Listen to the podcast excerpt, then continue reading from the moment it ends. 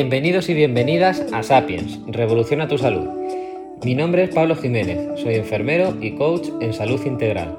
Mi misión es acompañar a las personas en la recuperación de su salud, empoderándolas con conocimientos y estrategias que les permitirán volver a tomar el control y sentirse finalmente libres de enfermedad. El podcast de Sapiens es una parte clave de esa misión en él daremos información muy valiosa para que nuestros oyentes entiendan los conceptos de salud más importantes y puedan aplicarlos en el día a día.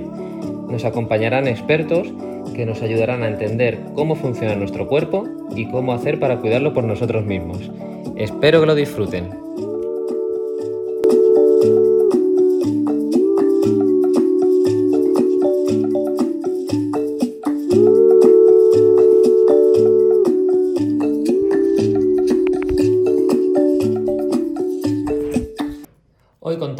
Con la doctora Diana Hausling. Diana es médico cirujano, psiconeuroinmunóloga y experta en nutrición y dietética. Además, en su práctica clínica, eh, se especializa en la glándula tiroidea y es a esta glándula, a la tiroides, a la que vamos a dedicar el episodio de hoy. Resolveremos dudas e intentaremos contestar las preguntas más frecuentes. Eh, además, Diana nos cuenta su historia personal y su recorrido por el mundo de la medicina y de la salud. En las notas del episodio dejaré donde podéis encontrarla en redes. Así que sin más, os dejo ya con el episodio de hoy. Espero que lo disfrutéis. Muy buenas, Diana. Un placer tenerte por el podcast, por el canal de YouTube. Eh, encantadísimo de estar aquí, eh, encantadísimo de que pertenezcas al, equipo de PNI, del que yo soy eh, alumno vuestro. Y, nada, hoy os enseñará muchísimo sobre la, glándula tiroides. ¿Qué tal? Muy bien, muchísimas gracias Pablo por invitarme a participar. Eh, bueno, para empezar, em, ¿quién es Diana? Eh, ¿Qué quería hacer de pequeña? ¿Cómo llega a, a, la medicina? ¿Cómo se empezó a interesar por esto? A ver, yo desde, desde que tengo uso de razón quería meterme en el, en el ámbito sanitario. Empecé con veterinaria. Desde pequeñita quería ser veterinaria, pero luego me di cuenta cuando ya tendría unos, qué sé yo, unos 10 años, ahí para una Navidad, recuerdo muy bien en el 95, que mi padre me regaló un libro ya de, de medicina, de medicina para niños. Desde ahí que yo ya quería ser médico, desde muy pequeñita siempre me interesó. Luego estudié la medicina y eh, a raíz de, unos problemas de salud, yo creo que muchas de las personas que se metan en este mundo empiezan con cosas personales. Eh, tenía fibromialgia, fui diagnosticada de vitiligo y de fibromialgia, y eso fue lo que me hizo querer buscar eh, la solución. Yo pensaba estudiar cirugía gastroenterológica pero imagínate una persona con fibromialgia, estar en una cirugía horas y horas, hacer esa especialidad iba a ser imposible. Entonces, yo decía, tenía que hacer algo para, para, para salir adelante, salir de eso, porque no aguantaba. Estudié, me puse a investigar muchísimo, descubrí que aquí en España existía algo que se llamaba la psiconeuroinmunología, me dijeron, a ver, creo que eso te podría ayudar con la fibromialgia. Y yo, a ver, vamos a ver. Me puse a investigar, me contacté con los chicos aquí en, España. A los cuatro meses armé mis maletas y me vine a España a estudiarlo. Una vez estuve aquí, empecé a hacer PNI, me hice la formación, hice el máster y luego empecé a ver pacientes y fue o sea, fue un cambio radical de, mentalidad, de curarme a mí misma, en conocerte, conocer tantas cosas de tu, de tu cuerpo, cosas que con la medicina como tal no las tienes en cuenta. No unes muchas cosas. La fibromialgia es una patología, bueno, patología. Es, una, es un síndrome, yo diría que es más un síndrome, un conjunto de signos y síntomas que te hacen tener una cantidad infinita de síntomas tan diferentes que con una especialidad eh, qué sé yo, con reumatología o con traumatología o endocrino, qué sé yo, no puedes llegar a abarcarla. En cambio, con la PNI me he dado cuenta que podría abarcarla totalmente, porque ahí vemos todo el tema de, de la salud emocional, ejercicio físico, la alimentación, el dormir, todos estos puntos que tal vez con la medicina tradicional se nos escapan un poco de las manos, porque estas cosas en la medicina lamentablemente no nos las enseñan. Hmm. En cambio, con la PNI, eh, el, el, conjunto de PNI con medicina fue para mí lo, lo mejor del mundo. Poder, y ahora tratar a los pacientes es, es mucho mejor. Claro, eh, yo, creo que es verdad que tenemos eh, muchos en, común eh, que nos dedicamos al mundo de la salud. Dos cosas. Uno, la curiosidad por la biología en general, ¿no? Y que al final te puedes decantar hacia la veterinaria, puedes hacer biología, puedes hacer medicina, pero esa curiosidad por, por la célula Em, y, luego eh, muchos también pues empezamos con problemas personales que no terminas de resolver con la formación clásica que, tenemos hasta el momento y vas buscando respuestas, vas buscando respuestas y también con un punto de curiosidad que ya tiene que tener la, persona, ¿no? pero en, esa búsqueda al final em, la, respuesta o el mejor camino suele ser en integrar y en relacionar sistemas que de forma tradicional siempre, es verdad, nos lo dan por separado, ¿no? Hay que súper especializarse en, algo y nos quita mucha, mucha visión de, Totalmente. Llegué a esto porque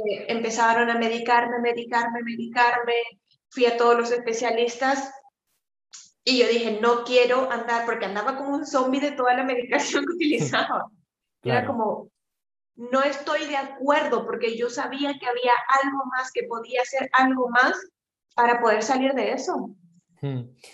Y mm, bueno, eh, Diana, ¿no? que, eh, curiosa eh, por todo el mundo de la, salud, que hace medicina, que sufría fibromialgia, lo que decíamos, una enfermedad, ¿no? disfunción, síndrome complicado pero al final eh, te especializas eh, mucho, mucho, mucho en la glándula tiroides.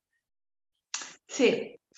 La tiroides, eh, cuando avancé el tema de tiroides estudiando PNI, me pareció tan interesante porque yo no sabía el alcance que tenía la tiroides, la importancia que tiene la tiroides. Muchas personas dicen, sí, es un órgano y ya está pero es que es el órgano que, que puede activarte o desactivarte.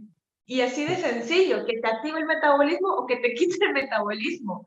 O sea, me parece que es alucinante eh, esta glándula y, y, también porque al inicio, cuando todavía no me especializaba en ninguno de estos temas, en ninguna, en ninguna rama en específica, cuando veía pacientes y más pacientes y, venían con, con, hipotiroidismo, que es lo, lo, más habitual con lo que veían a los pacientes, era increíble ver cómo haciendo algunas pautas, algunas recomendaciones, cambios en, en, en algunas partes del, del, paciente, mejoraban un montón y me llamaba la atención y, y eso me, me, me, impulsaba a seguir investigando, a seguir leyendo sobre el tiroides y, y cada vez, y también lo que era muy importante, era el reto de eh, que los, los médicos normalmente nos decimos, decía, que los anticuerpos no se disminuyen, los anticuerpos no bajan del Hashimoto.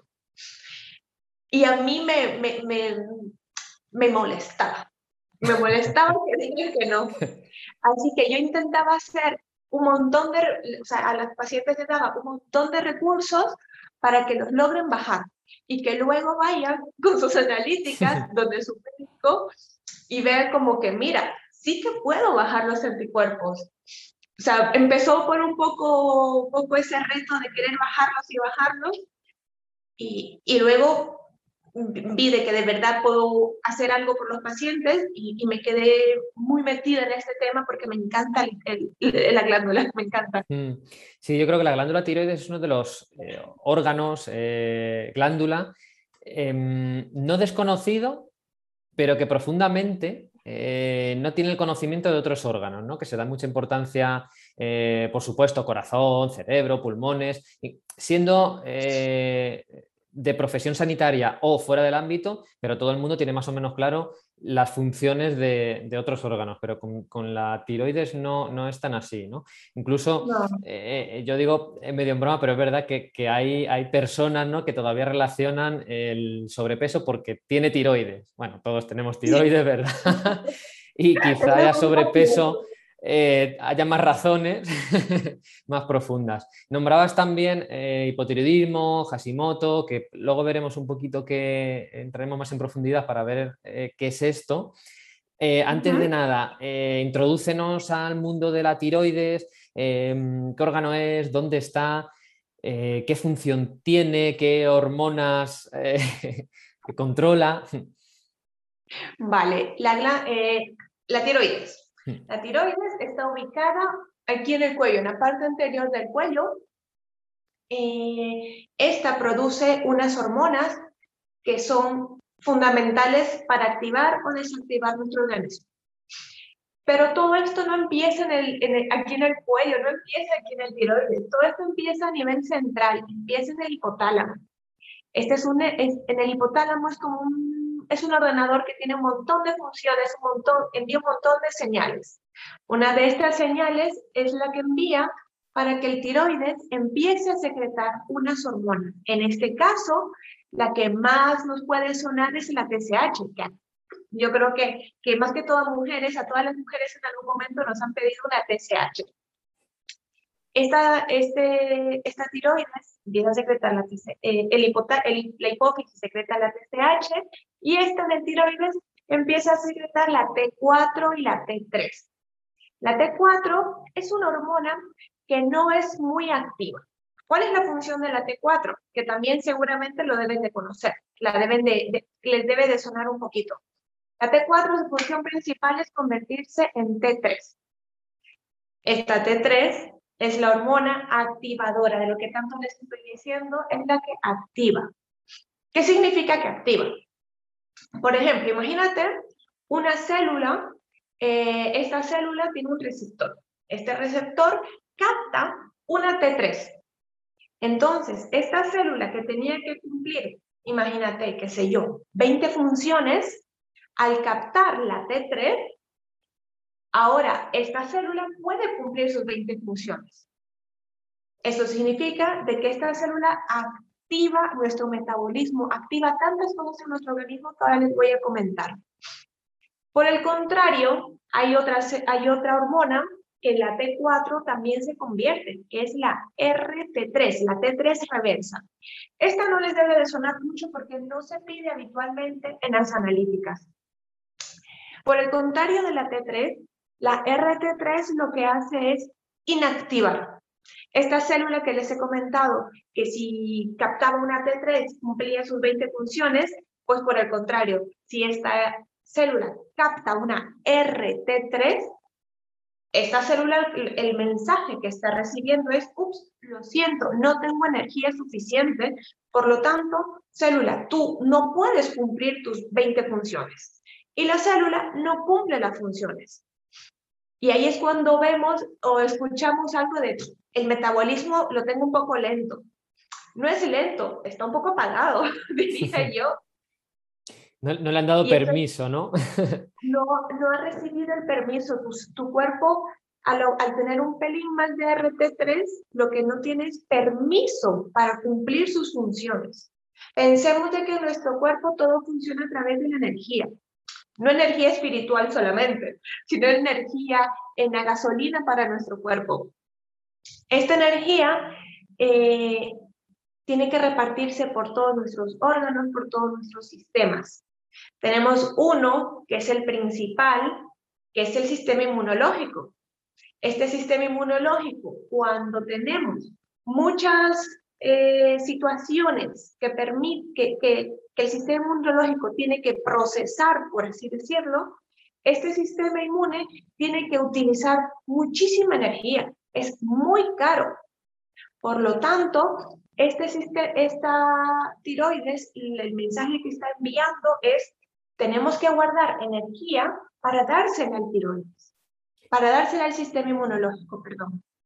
Y entonces vemos como ralentizado nuestro metabolismo. Tenemos todos los síntomas tan comunes de un hipotiroidismo, que luego, pues, ahora o luego lo puedo comentar, como tú me digas. claro. Eh, entonces, de, forma eh, fisiológica, de forma saludable, em, la tiroides lo que hace es em, acelerar o frenar las funciones de nuestras células eh, y que, por supuesto, para esto necesita energía. Además, también de forma saludable, si el sistema inmune tiene que estar activo, porque tenemos que luchar contra, contra una infección, el tiroides va a decir, oye, vamos a dar, vamos a dejar toda esa energía al sistema inmune que funcione. Eh, tú estate quietecito y no hagas eh, prácticamente nada para que eh, este sistema inmune funcione bien y el resto a parar, a descansar, ¿verdad? Esa sería la, mm, actitud o lo que, lo que notamos cuando estamos malos, que no te puedes mover, que te falta mucha energía. Exacto, es como cuando, tenemos una gripe, ¿qué es lo que ganas de qué tenemos cuando tenemos una gripe o un resfriado? De nada. Claro, de, sofá y manta. claro, el sistema inmunológico lo que te dice es, tú a la camita, que yo tengo que ponerme a trabajar. Y para eso consume toda la energía y te quita la energía, te quita las ganas de hacer cosas, te da es más, te dan ganas de quedarte quieto y no hacer nada. Y eso es porque el sistema inmunológico ha tomado una predominancia, lógicamente, para luchar contra algo. Hmm. Esto, eh, eh, lo que decimos, es, es saludable.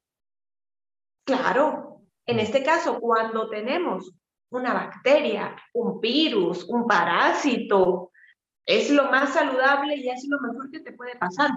El problema está en que ahora Mm, no todo el mundo tiene virus, parásitos, bacterias. Lo que todo el mundo tiene es el estrés, tiene muchísimas situaciones que te, que, de contaminación, tienen muchas otras eh, inputs que te producen que un sistema inmunológico esté activo, no tan alto como una infección por cualquier situación, sino que lo mantengas en un, en un estado en donde sí que tenga que trabajar, pero no tantísimo. Entonces es un estado en el que es crónico, porque todo el día estás expuesto a las situaciones estresantes del trabajo, de, no sé, de la, de la vida que tenemos, de los estresores. Entonces el sistema inmunitario tiene que estar trabajando diariamente, constantemente, 24 horas al día. Y, este Entonces, y el reparto energético Claro, este, este sistema inmune eh, crónicamente activo, pero sin, activarse tanto como para luchar o como se activaría para luchar contra una infección, eh, hace que el tiroides em, derive energía hacia el sistema inmune y vaya quitándosela a, otros órganos. Y, nos mantiene sensación de cansado, claro, sensación eh, gripal. es una sensación gripal, que justamente, sí, sí, sí. Y las personas empiezan a tener síntomas de fatiga, de, de, que tienen la niebla mental, que hasta, hasta se olvidan de cosas, eh, les falta la memoria, disminuye el líbido, o sea, porque ahí el sistema lo que tiene que decir, vamos a ver, tenemos que poner prioridades en nuestra vida. No es vital tu memoria, no es vital eh, que quieras salir con amigos, que quieras salir a tomarte algo, que quieras hacer cosas. Eso no es vital. Es vital, qué sé yo, mandar energía a tu corazón, por ejemplo, o a tu pulmón. Eso sí. O sea, las cosas básicas importantes para que sobrevivas van a mantenerse. Hmm. Pero el resto de situaciones, no. Entonces vas a estar un poco más retraído, más cansado, sin ganas de, de socializar. Hmm. Eh, y una persona con, estos síntomas de cansancio, de, tener menos ganas de, salir, de hacer cosas, eh, decide ir al médico porque no lo ve normal, ¿no? Y imagino, ¿no? Pues se mandaron las analíticas. ¿Qué se puede ver ahí desde el primero de la medicina convencional y luego de la PNI que quizá abarque un poco más? A ver, lo que se podría ver en una persona así es, hablando del tiroides en este caso, podemos ver una elevación de la TSH, que la elevación de la TSH se debe a que si partimos de que hay menos T3 porque la T3 es la que activa y entonces no, es, no hay mucha T3 porque estamos más inactivos, esta disminución de la T3 hace que aumente la TSH por un biofeedback. Entonces, el, nuestro cuerpo recibe la señal de que tienes que producir mucha más TSH para ver si se puede convertir en T3, mm. convirtiéndose primero en T4 y luego en T3. Por lo tanto, tenemos que encontrarnos una persona que tiene una TSH un poco elevada, unos valores mm, superiores a 2, 2,5 más o menos. Mm. Este, luego, en un inicio solamente puede ser la TSH elevada y todo la T4 y T3 puede estar muy bien. Pero si esto lo dejamos pasar y no lo tratamos, no hacemos cambios en nuestro estilo de vida, lo que se puede ver es un aumento, es una disminución de la T4 y una disminución también de la T3. Hmm. Que básicamente eso es lo que se debería de encontrar. Y un aumento de la RT3. Claro, de la que frena. Esto sería un hipotiroidismo. Claro, este es el panorama clarísimo de un hipotiroidismo. Ahora bien, existe el hipotiroidismo autoinmune, que este es el hipotiroidismo de Hashimoto, que es el que tienes que tener unos anticuerpos positivos. Hmm. Eh, vamos a ahondar un poquito más, vamos a profundizar. Entonces, eh, nos encontraremos con un hipotiroidismo autoinmune en el que interviene eh, los anticuerpos contra la tiroides, ¿no? contra la glándula, y un hipotiroidismo funcional, donde la glándula no funciona como debería. Eh, la diferencia em, a nivel grosso, ¿no? ya lo hemos dicho, uno, está mediado por el sistema inmune, lo otro es la función, em, pero vamos a andar un poquito más, ¿no? ¿Qué diferencia hay entre, entre uno y otro? ¿Cómo, cómo podemos llegar a, un hipotiroidismo funcional y cómo se llega a un hipotiroidismo de tipo Hashimoto, tipo autoinmune. A ver, eh, la forma de llegar a cualquiera de esto es la parte epigenética. O sea, el estilo de vida que hayas mantenido desde el momento en el que tu madre te ha concebido, eso es lo que va a depender, básicamente. El estilo de vida, la alimentación, la medicación, tantas cosas que pueden hacer que tu sistema empiece a gastarse poco a poco y que tu cuerpo diga, basta ya, no puedo más, eh, tengo que, tiene que salir todo por algún sitio. Y mm. tu tiroides empieza a decir, bueno, tengo que empezar ya a, a, ver qué funciones son las principales y cuáles no tanto. Y el sistema inmunológico, por, por supuesto que también interviene en esta decisión. Mm. Eh, es cierto que la parte de Hashimoto tiene, es genético, tienes que tener un perfil genético específico, pero de, igual forma, este perfil genético, tú has tenido los genes desde que naciste. El punto es por qué ahora se han manifestado. La manifestación de estos genes se deben a la epigenética al estilo de vida, a las situaciones a las que has estado expuesto y han hecho que este gen se manifieste. Mm. Pueden ser que se, cosas que pueden hacer que un gen se manifieste, eh, alimentos, medicación, traumatismos eh, emocionales también, traumas emocionales pueden hacer un gen se manifieste. Ahora, no sé si alguna vez han escuchado que todo estaba muy bien, no tenías ninguna enfermedad, un familiar murió o tuviste un accidente de coche muy grave. Situaciones así traumáticas que luego de unos meses manifiestas como una enfermedad, artritis diabetes, no sé, con, con, diferentes enfermedades. Y esto tiene algo que ver. O sea, la, la emoción, la, todo tiene mucho que ver para que, para que manifestemos algunas enfermedades y en este caso el Hashimoto también se puede manifestar.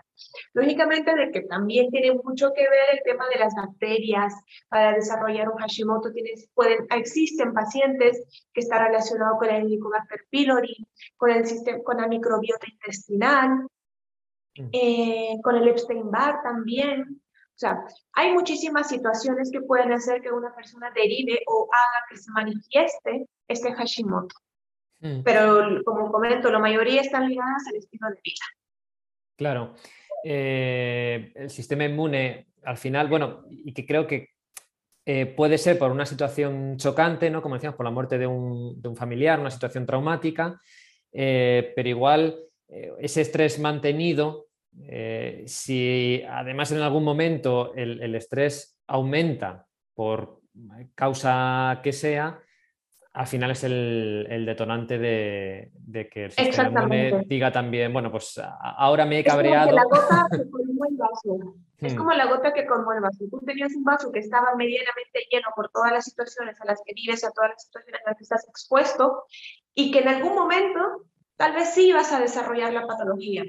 Hmm. pero podría ser dentro de unos años. Y casualmente ha sucedido algo y fue la última gota que dijo, bueno, a partir de ahora vas este gen se manifiesta y desarrolla la patología. Fíjate, has hablado también de, que puede surgir después del contacto con otros patógenos, eh, pero por ejemplo, la Helicobacter pylori, eh, que es una bacteria también que convive con nosotros desde hace eh, miles de años y algunas personas tienen mucha sintomatología y, otras personas, mm, bueno, pues si decimos, claro, no, les afecta, ¿no? Entonces, la importancia de, los hábitos de vida y, bueno, sí, el, tipo de, vida que lleve la persona para prácticamente todas las patologías. Exactamente, o sea, el Cobalter pylori todos lo tenemos. Mm. Absolutamente todos lo tenemos. El punto es hasta qué punto este Helicobacter pylori se puede multiplicar y nos puede afectar. Mm. Una vez sube al estómago, ahí significa de que ya puede eh, manifestarse y afectarte realmente. Mm. ¿Y por qué ha subido al estómago? Pues porque debes de estar teniendo una alimentación, unas situaciones no las más adecuadas que ha permitido que este eh, prolifere. Hmm. Em, bueno, hemos hablado un poquito del hipotiroidismo, eh, del hipotiroidismo también más común, que sería el, tipo autoinmune de Hashimoto. Eh, vamos a hablar del hipertiroidismo. Hay personas hipertiroideas, ¿no? que su, glándula está más activa de lo normal. Exactamente, tal cual has dicho, el hipertiroidismo es totalmente el contrario del hipo. Aquí los síntomas principales de las personas se sienten más aceleradas, el metabolismo, eso sí que lo tienen bastante elevado, eso significa de que en vez de tender a, a, coger peso, tienden a disminuir el peso, eh, tienen las pulsaciones un poco más eh, altas o sea, es todo lo contrario al hipotiroidismo, básicamente. En este caso, en una analítica, si una persona se siente así medio alterada, que baja de peso, come, come, come y no, y no puede subir de peso, a ver, no es la única causa, pero sería interesante que se haga una analítica para ver si es hipertiroidismo y qué es lo que puedes encontrar. Pues una TSH más bien baja, una T4 que también está un poco bajo, algo que no, alta, perdón, algo que no he comentado hace un momento, que en las personas con hipotiroidismo, eh, que es importante, en la T4 lo que toman, cuando son medicadas, lo que mm. toman es eh, el Eutirox. El mm. Eutirox viene a ser la T4. y me parece hacer un paréntesis en esto porque muchas personas que tienen hipotiroidismo, que ya están tomando el Eutirox, siguen teniendo todos los síntomas. O sea, ves en analítica, tu analítica está perfecta, casi casi y el médico te da el alta, pero te sigues estando sintiendo exactamente igual que el primer día que fuiste a la consulta. ¿Por qué pasa esto? O sea, se supone que si tu analítica está bien, ¿por qué te sigues sintiendo con los mismos síntomas? Pues hay muchísimas cosas, o sea, entre que no estés absorbiendo adecuadamente la, el Eutirox o que simplemente no se esté convirtiendo adecuadamente en AT3 y que siguen estando los niveles bajos, pues esto es algo que me gustaría que las personas tomen conciencia, que no es simplemente ver los números en analítica, que eso no es lo importante, ver el número, sino es cómo se siente la persona. Y eso es lo que hacemos en PNI, mm. ver cómo está la persona, vemos a la persona como tal, no, ah, analítica bien, pues ya está, no tienes nada. Y la persona se sigue sintiendo fatal. Hmm. La, foto fija de una analítica, ¿no? Que, que, que no hace falta ni tener la persona delante ni que te diga nada, porque bueno, viendo números, ya está, ya. claro, pero no, la salud no, funciona de esta forma. Fíjate, con el Eutirox, eh, revisando datos eh, para, otra grabación, eh, me di cuenta y no me lo imaginaba, porque de otros fármacos sí, pero el Eutirox está aumentando muchísimo, bueno, en todos los países occidentalizados Em, pero en España es uno de los más consumidos ya. Da, la sensación que nos, estamos eh, reptilizando. Eh, ya. Sí. sí. Sí, es muy consumido y fíjate de que el otro día me llegó una paciente que le estaban mandando ya 350 de Utirox. Y seguía en 7 su TSH. Fue como... Sí, es, cuando ah, em, podemos pensar que a lo mejor la solución no está solo en el Eutirox. Tal vez deberíamos de llegar a pensar en eso, ¿no?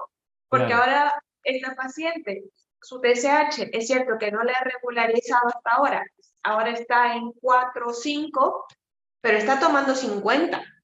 Hmm. Ya es una cantidad más normal de, de, de Eutirox. Hmm. O sea, porque lo que yo pienso que esta paciente lo que le está sucediendo es que ahora sí está absorbiendo ese Eutirox que, estaba tomando.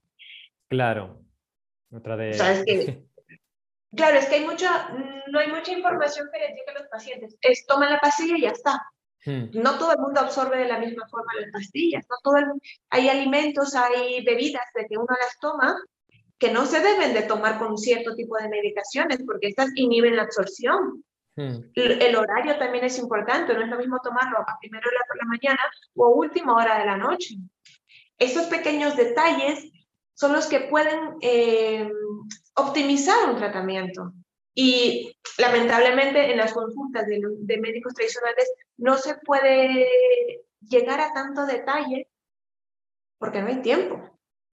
Claro, eh, al final eh, es eso, que nadie mira de forma global eh, cómo se absorbe, cómo tienes el intestino para absorber la, medicación y los nutrientes necesarios para que ese tiroides funcione bien.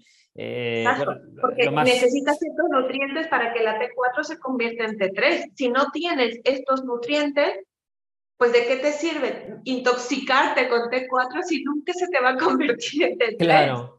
Eh, o, lo más, eh, quizás es, esto es eh, muy obvio, ¿no? está muy relacionado a la celiaquía con, con Hashimoto. Pero, pero en la práctica clínica es verdad que no vemos eh, personas diagnosticadas eh, por Hashimoto que les pidan eh, pruebas para, descartar una, celiaquía. Y fíjate qué problema no hay de, permeabilidad intestinal, de daño intestinal, que luego por mucho fármaco que tomemos va a ser muy, muy complicado. ¿Qué nivel de estrés tenga? ¿no? Por lo que comentábamos antes, por esa activación inmune. Bueno, si es que nunca vamos a resolver si no, si no resolvemos también por, por ese lado. Es verdad. Sí, es que muchas veces el, el, tratamiento se enfocan en el tiroides. Hmm. Y tal vez el tratamiento no deberíamos de enfocarlo en el tiroides puntualmente, sino en muchas otras cosas de, nuestra, de nuestro cuerpo, de nuestros órganos, de nuestra vida, que simplemente regulando un poquito cada uno de nuestros sistemas, este tiroides va a funcionar mejor. Hmm. sin tocar nada específicamente el tiroides. Hmm. Eh, vamos a hablar de, eso, de cómo optimizar el, tiroides. Eh, antes, retomo el, hipertiroidismo eh, muy, muy rápido, que habíamos dicho que era todo lo contrario, lógicamente, al, al hipotiroidismo. ¿Por qué se produce esto? ¿Por, qué ahí la glándula está tan activa? La glándula está, está tan activa, puede suceder porque necesita absorber cierto tipo de nutrientes que no está, que no lo, no, lo tiene a su disposición y empieza a absorber, a querer absorber algo que no tiene y entonces empieza a como volverse histérico y empieza a, irse de revoluciones. Eh, claro, y, eso pues, daba los síntomas que decíamos, ¿no? nerviosismo, el, aunque quisieras no poder descansar, no, te deja frenar. Exactamente, no puedes frenar, no puedes frenar mm. para nada. Es bastante, es bastante peculiar el, hipertiroidismo. Mm. Y al final, eh, fuera de, fármacos, eh, lo que comentábamos, ¿no? ¿Cómo optimizamos la función tiroidea? ¿Qué nutrientes son esenciales? Eh, resumen, ¿no? ¿Qué tenemos que comer? Cuándo, eh, cómo nos tenemos que mover, a qué nos tenemos que exponer, qué, estímulo le tenemos que dar a, la glándula para, decir, oye, que, estamos bien, que, puedes funcionar tranquilamente para que todo esté en orden. Vale, primero, hablando de nutrientes. Eh, uno que es fundamental es el selenio. El selenio lo podemos conseguir de los cocos de Brasil, nueces de Brasil, eh, creo que esos son los dos nombres más habituales aquí. Hmm. Consumiendo uno o dos eh, nueces de Brasil al día, podemos eh, obtener una buena cantidad de, selenio. Algo que también es fundamental es el zinc. El zinc que lo, que, que lo puedes conseguir fácilmente del cacao, de chocolate es importantísimo, que también activa el sistema inmunitario. Diana, perdón, perdón la puntualización con el chocolate. Eh, para que nadie malinterprete, nos referimos a, cacao o a chocolate por encima del 90%. Cacao, cacao. Porque el resto es azúcar con sabor a chocolate. Es cierto, perdón que no lo no, no, no, no, no, podía, no podía frenarme. Te, te dejo, perdón, te dejo continuar. Sí, tal cual dijo Pablo, no es chocolate, una barrita de de chocolate con leche, es mm. cacao, cacao, chocolate casi 100% o por lo menos arriba de 85. Mm. Eso, que eso está bien. Luego, eh, en los nutrientes, en alimentación, lo más completo que podemos comer para un buen funcionamiento del tiroides son mariscos, moluscos, que esos son muy, muy ricos en minerales, en yodo, en selenio, en zinc. Eh, algunas personas han debido escuchar que hay que tener mucho cuidado con el yodo. El yodo cuando lo comemos aisladamente, eso quiere decir una pastilla de yodo, es peligroso. A ver, no se debe de consumir de esa forma. Pero si lo consumes en mariscos, o en algunos packs de suplementos que viene yodo, selenio zinc, perfectamente los puedes consumir, porque el selenio y el zinc hace que este yodo se absorba y funcione adecuadamente. Eso es algo muy importante. Muchos pacientes llegan y me dicen, pero ¿cómo me estás dando yodo zinc? Me dicen de que no puedo tomarlo. Cuando va junto, no pasa nada. Obviamente que hay que tener algunos matices en esto. Hay personas que de verdad no deberían de consumirlo, algunas personas que tienen unos anticuerpos elevadísimos directamente yo no, no les daría. Pero alguien que está medianamente bien puede consumirlo sin problema. Pero si es moluscos, mariscos, consúmanlo totalmente. Algas también, que son muy sanas, que son muy buenas, son muy ricas en minerales. Eh, vitamina D, la vitamina D es fundamental. Existen muchísimos estudios que demuestran que aumentando la vitamina D sobre 50, los anticuerpos disminuyen. Y eso ya está muy, muy, muy evidenciado. Cantidad de vitamina D, no me atrevo a recomendar ninguna, simplemente que en las analíticas, que usan analíticas, que vean el numerito más de 50 y está perfecto. Así se debería mantener. A ver, que yo paciente, mucha gente no me ha venido con más de 50, habrá sido una persona de todos los que tengo. es casi muy complicado. Hmm. Muy complicado. Hmm. Y de la vitamina D, importante también que se debe de consumir diariamente, no estos viales que se toman una vez al mes o una vez cada dos semanas, que son los que normalmente nos recomiendan, pues no, lo mejor es tomar eh, una pastillita de X concentración que sea una diariamente, junto con alimentos. Eso es lo mejor. El zinc es importante. El zinc no tenemos reservas de zinc. O sea, que es lo que comes hoy, te aporta el zinc de hoy. No es que te aporte el zinc para mañana o para pasado mañana. O sea, que siempre, todos los días tenemos que comer alimentos con zinc. En cambio, el selenio sí tenemos un poco de reserva de selenio, pero igual, comamos una nuez de Brasil todos los días y estamos bien. Sí, que hablamos de, una o dos, que, es mínima cantidad. Em, quería comentar también el papel de la exposición al frío, que además personas eh, hipotiroideas y bueno, y muchísima gente no diagnosticada pero posiblemente con un funcionamiento regular, eh, que son frioleros, toleran muy, muy mal las bajas temperaturas y no digamos eh, ya eh, el, agua fría. Cuéntanos un poquito acerca del, frío. el tiroides es uno de los encargados de nuestra termorregulación. les he comentado mucho el TSH, T4, T3, pero esta T3 lo que hace es convertirse en T2, la T2 es la encargada de la termorregulación. Entonces, una persona que tiene una, una tiroides que está un poquito lenta, por así decirlo, si le damos unos estresores que hacen que ésta se tenga que activar muchísimo, nos va a ayudar a reactivar justamente a empezar a funcionar muchísimo mejor nuestra tiroides. Eso significa, ahora que viene el invierno, aquí que estamos en, Madrid, en España, necesitamos exponernos al frío, no ponernos 50 abrigos, no. Salir, eh, salir en camiseta si se puede, o por las mañanas cuando nos duchamos, hacerlo con agua fría. Directa puedes ducharte con agua caliente y luego cerrar el caliente, abrir el frío y quedarte el tiempo que aguantes. No necesitas ser 5 o 10 minutos, es el tiempo que aguantes, pero ojo, que no es solamente ducharte y ya está. Sales de la ducha y tienes que esperar a que tu cuerpo se termorregule, que vuelva, no es abrigarte con la, con la toalla y secarte, es salir de la ducha y quedarte quietecito esperando a que tu cuerpo reaccione. Y vas a ver con, en cinco días es increíble cómo puedes aguantar muchísimo más el frío. Ya, no, ya dejas de ser friolero totalmente. Hmm. Aguantas muy bien las temperaturas y vas a ver que vas a tener más energía. Simplemente duchándote con agua fría, mm, ya da igual si es en la mañana o en la noche, pero eh, la exposición al frío es fundamental para el tiroides, para que esa vuelva a activarse. Hmm.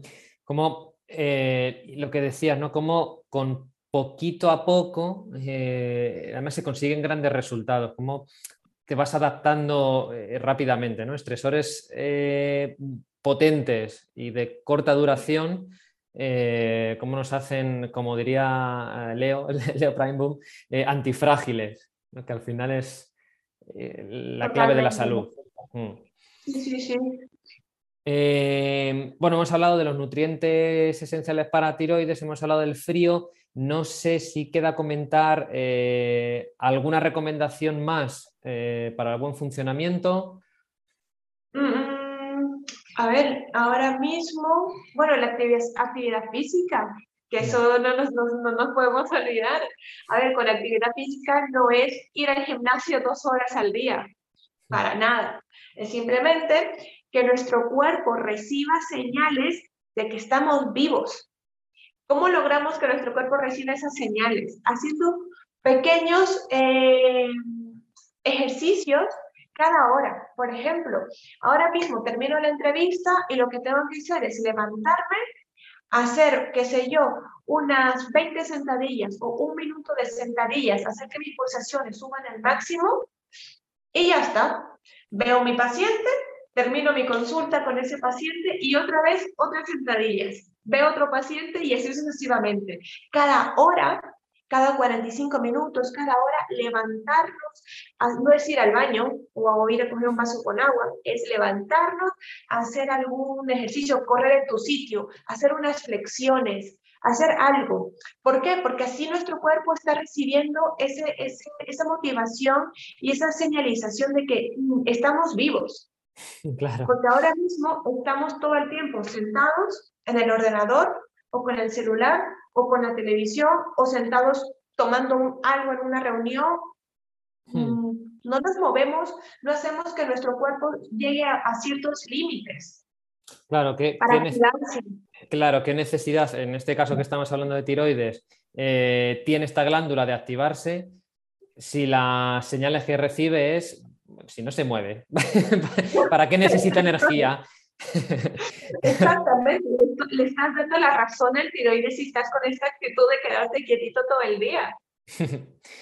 Qué bueno. Eh, Diana, sé que estás súper ocupada, así que creo que, además hemos hecho un repaso a, la glándula tiroides eh, magnífico. Eh, te dejo que sigas con tu día, que sigas atendiendo pacientes. Muchas gracias por, por el ratito que nos has dedicado. Y nada, hasta otra. Muchísimas gracias a ti, Pablo, por la entrevista. Me ha encantado participar contigo. Gracias. Chao. Chao.